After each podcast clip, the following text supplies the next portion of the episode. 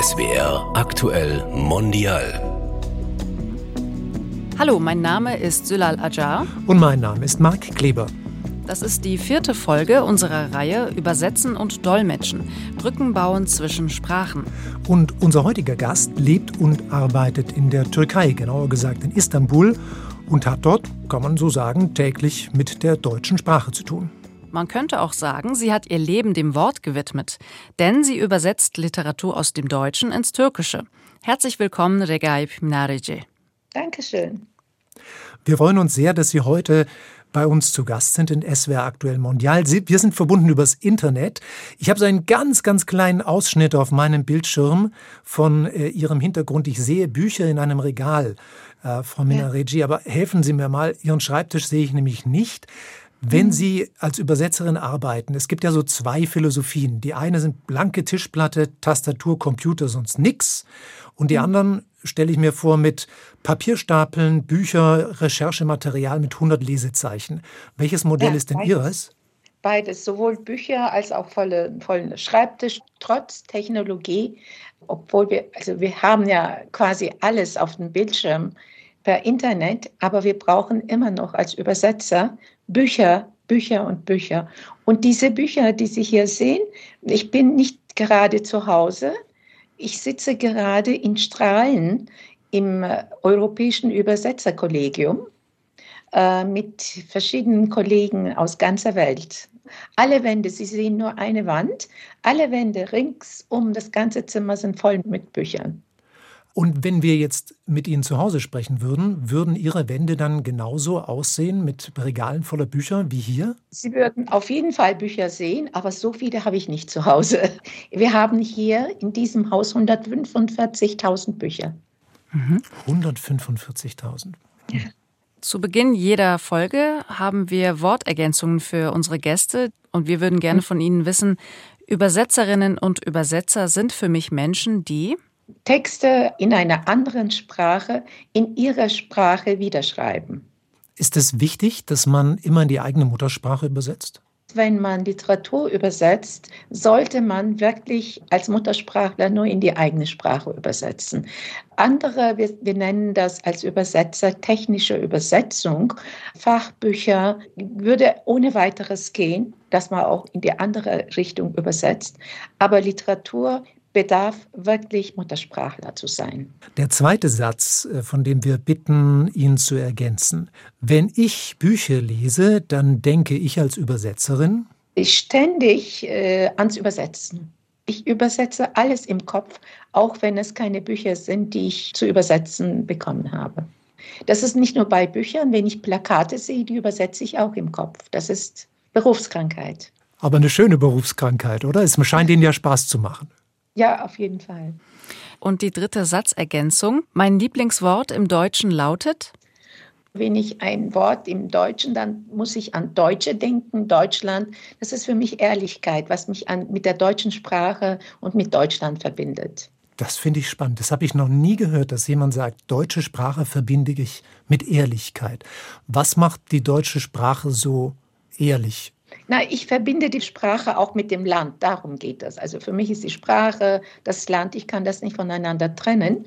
Wenn ich an Deutschland und Deutsch denke, das ist das Erste, was mir einfällt, was ich auch sehr schätze. Darüber können wir auch noch mal eine Brücke zu Ihrer Arbeit bauen. Denn ja. wenn das für Sie etwas ist, was eine Basis ist für Ihre Beschäftigung mit der deutschen mhm. Sprache und mit Deutschland, mhm. mit der deutschen Kultur, dann hat das ja. ja Einfluss auf die Art und Weise, wie Sie übersetzen, oder? Ja, absolut. Lässt sich dieser Einfluss als, beschreiben? Als, als Übersetzer eine sehr große Verantwortung.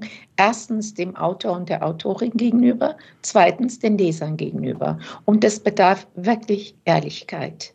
Es sind immer große Werke, die wir übersetzen meistens. Und wir müssen das wiedergeben, wie es der Autor oder die Autorin gemeint hat. Frau Menaregin, nehmen Sie uns mal mit auf eine Reise, die Sie machen. Ich nehme jetzt mal das sprachliche Bild von der Reise. Sie bekommen mhm. einen Auftrag, Sie ja. bekommen das Manuskript oder das fertige Buch mhm. und Sie fangen an zu lesen. Wie als Übersetzerin nähern Sie sich denn diesem Roman, den Sie dann übersetzen? Was passiert da bei Ihnen? Es gibt äh, zwei Wege. Entweder bekommen wir direkt den Auftrag, also das Buch vom Verlag empfohlen oder umgekehrt, erfahrene Übersetzer empfehlen auch Bücher an Verlage. Und wenn es so ist, dass ich das Buch gelesen und so ans Herz geschlossen habe, dass ich es unbedingt übersetzen möchte, dann gehe ich damit zu meinem Verlag. Ich nehme keinen Auftrag an, wo ich äh, nicht das Gefühl habe, ich kann dieses Buch mit dem richtigen Stil in meiner Sprache wiedergeben. Es muss mir erstmal gut tun, also nicht nur meinen Erwartungen entsprechen, sondern eben qualitätsmäßig. Und wenn ich merke, ja, dieses Buch muss wirklich äh, in meiner Sprache erscheinen, dieses Buch verdienen unsere Leser, dann erst kann ich mich entschließen, den Auftrag aufzunehmen. Dann wird gründlich gelesen und beim Lesen wird schon übersetzt im Kopf. Dann kommt natürlich der Vertrag und dann kommen die Recherchen. Und ja, wir haben natürlich zuerst eine Rohfassung unserer Übersetzung.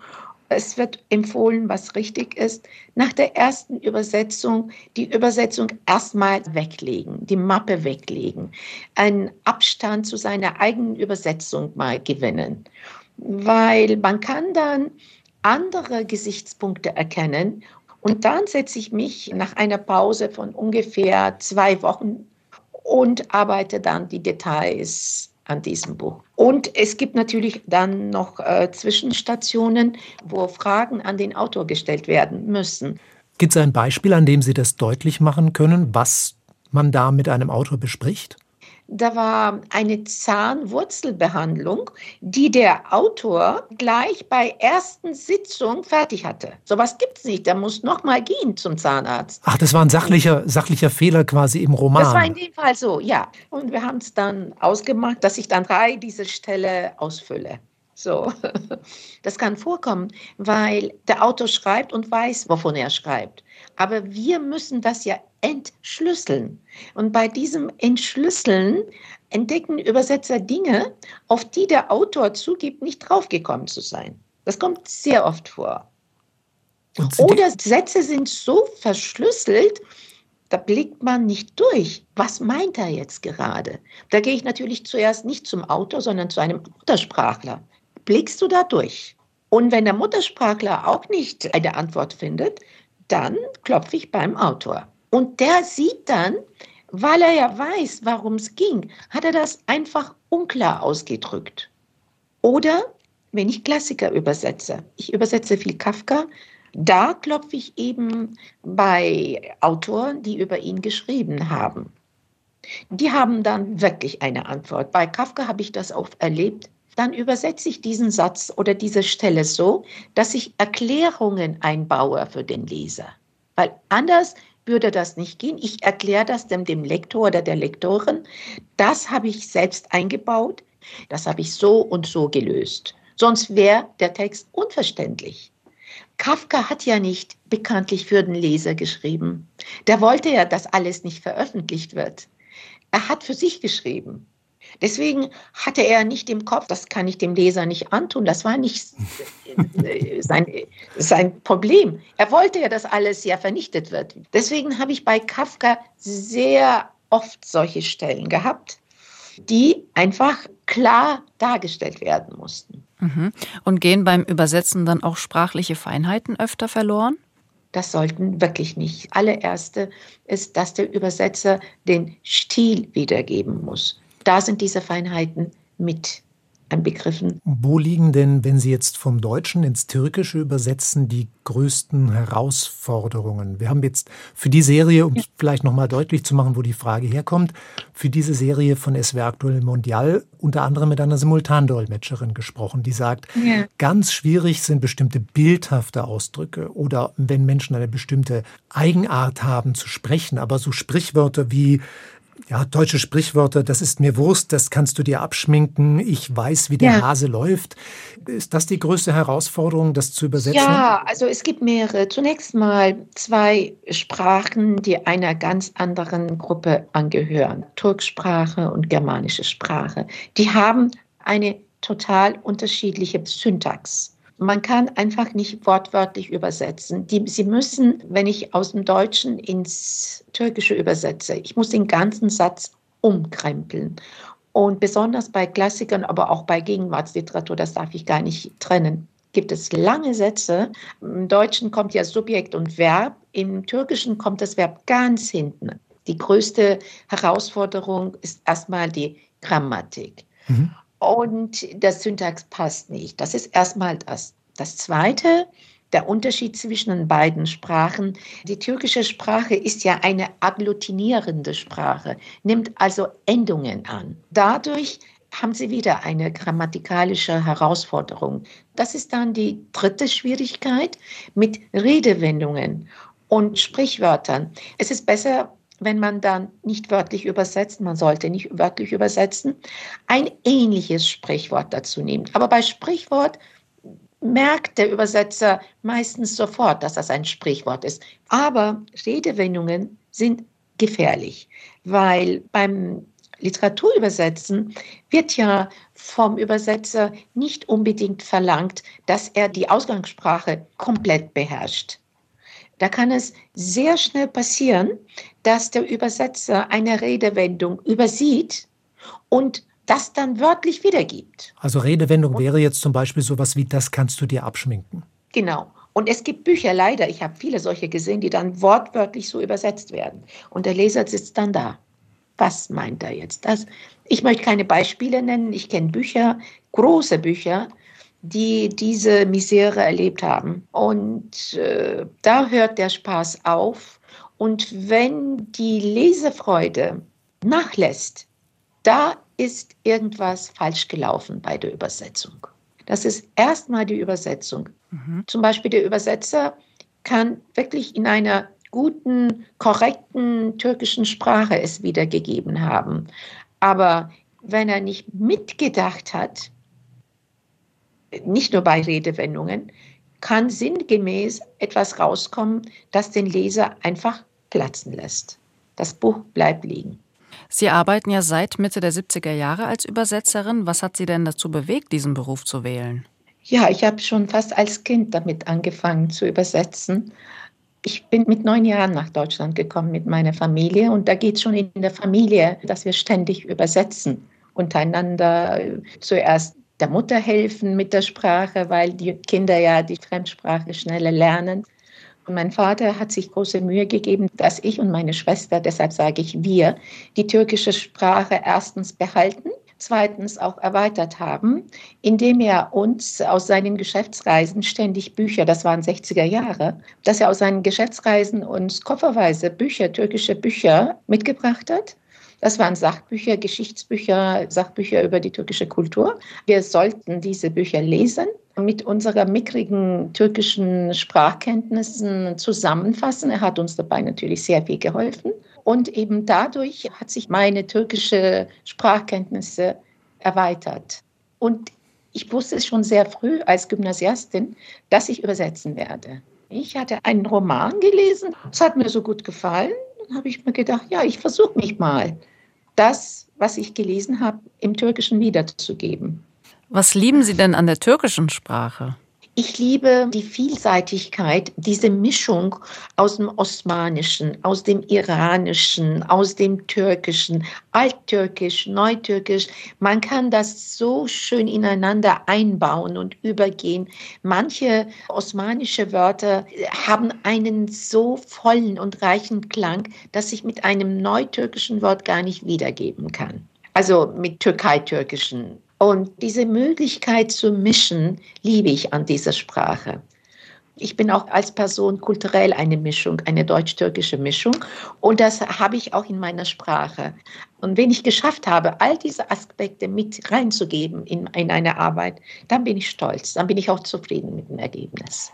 Die größten Leseerlebnisse hatte ich oft bei Büchern, wo die Sprache einen ganz eigenen Klang entwickelt, mhm. einen eigenen Rhythmus schafft. Also nicht nur der Inhalt ist spannend, sondern die Sprache selber fällt in mich hinein und ja. löst eine Resonanz aus.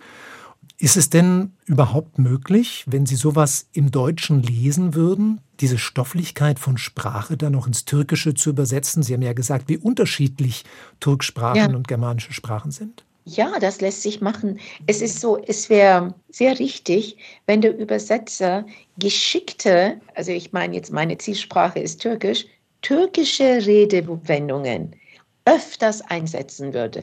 Das gibt auch den Geschmack der Sprache.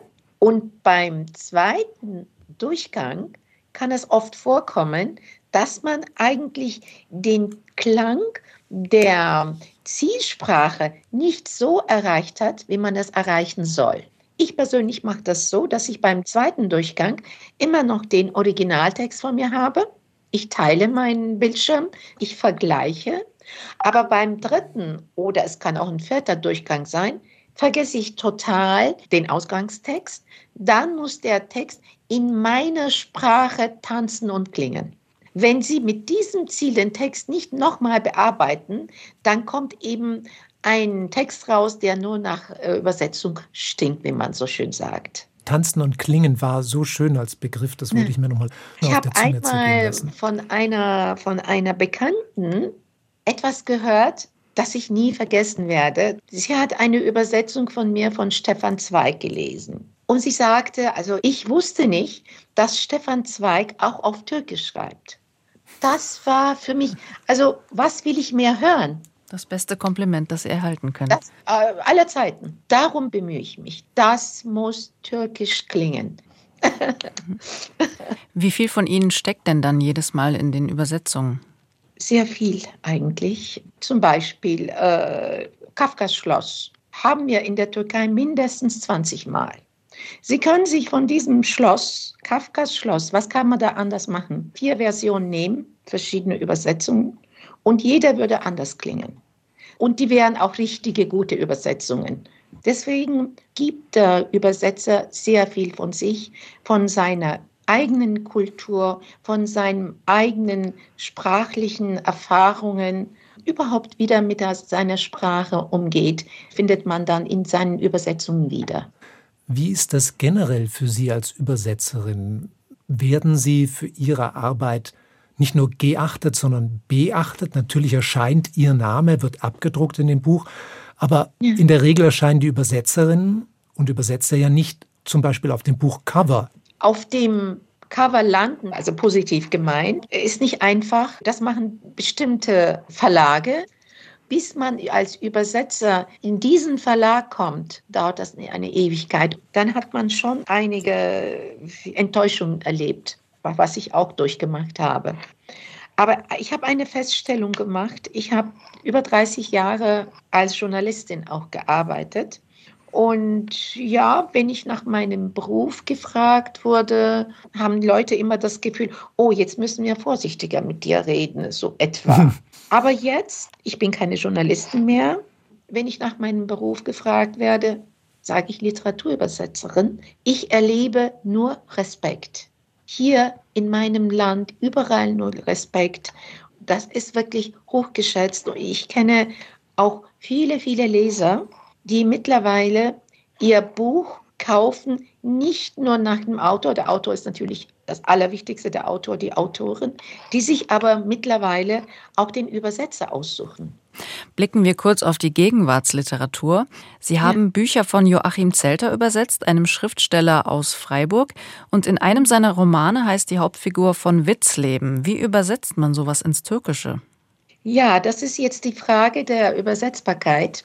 Witzleben, das ist ein witziges Wort. Wenn es ein normaler Name wäre, schreibe ich den Namen und fertig. In diesem Fall habe ich das per Fußnote eben erklärt, den Sinn dieses Namen. Es gibt da zwei Möglichkeiten. Man kann das adaptieren, also Adaption und erklären, das nennt man in der Fachsprache Domestizierung mhm. oder eben mit einer Fußnote oder die zweite Möglichkeit, Verfremdung, wie jetzt bei diesem Witzleben, also das wörtlich übernehmen. Das passiert bei Namen, das passiert bei Zitaten, bei Liedern. Sie können Lieder nicht ändern, Sie können Zitate nicht ändern, Sie können Namen nicht ändern. In diesem Fall die zweite Möglichkeit, die Verfremdung. Aber bei Kinderbüchern ist es anders. Bei Kinderbüchern werden Namen geändert. Da wird nur domestiziert. weil für ein Kind würde ein Witzleben nichts bedeuten. Auch mit Fußnoten können Sie bei in Kinderbüchern nichts anfangen. Also müssen Sie sich an Domestizierung wenden. Neue Namen, neue Bedeutungen, damit das Kind auch Lust daran hat und mit gleicher Freude wie sein Deutscher zum Beispiel, Gleichaltrige, dieses Buch lesen kann. Wir haben eine Kollegin, die mit Russisch aufgewachsen ist und mhm. dann mit ihren Eltern nach Deutschland gezogen ist, schon vor 20 hm, Jahren oder so. Mhm. Und die sagt, wenn sie jetzt mit Menschen, die dort leben, in Russland, spricht, dann merkt sie, dass ihre Sprache eine andere ist, weil ihre Sprache ist im Prinzip die Sprache der Eltern und auf diesem Niveau ist sie auch stehen geblieben, also auch in dieser ja. Zeit, in der die Eltern ja.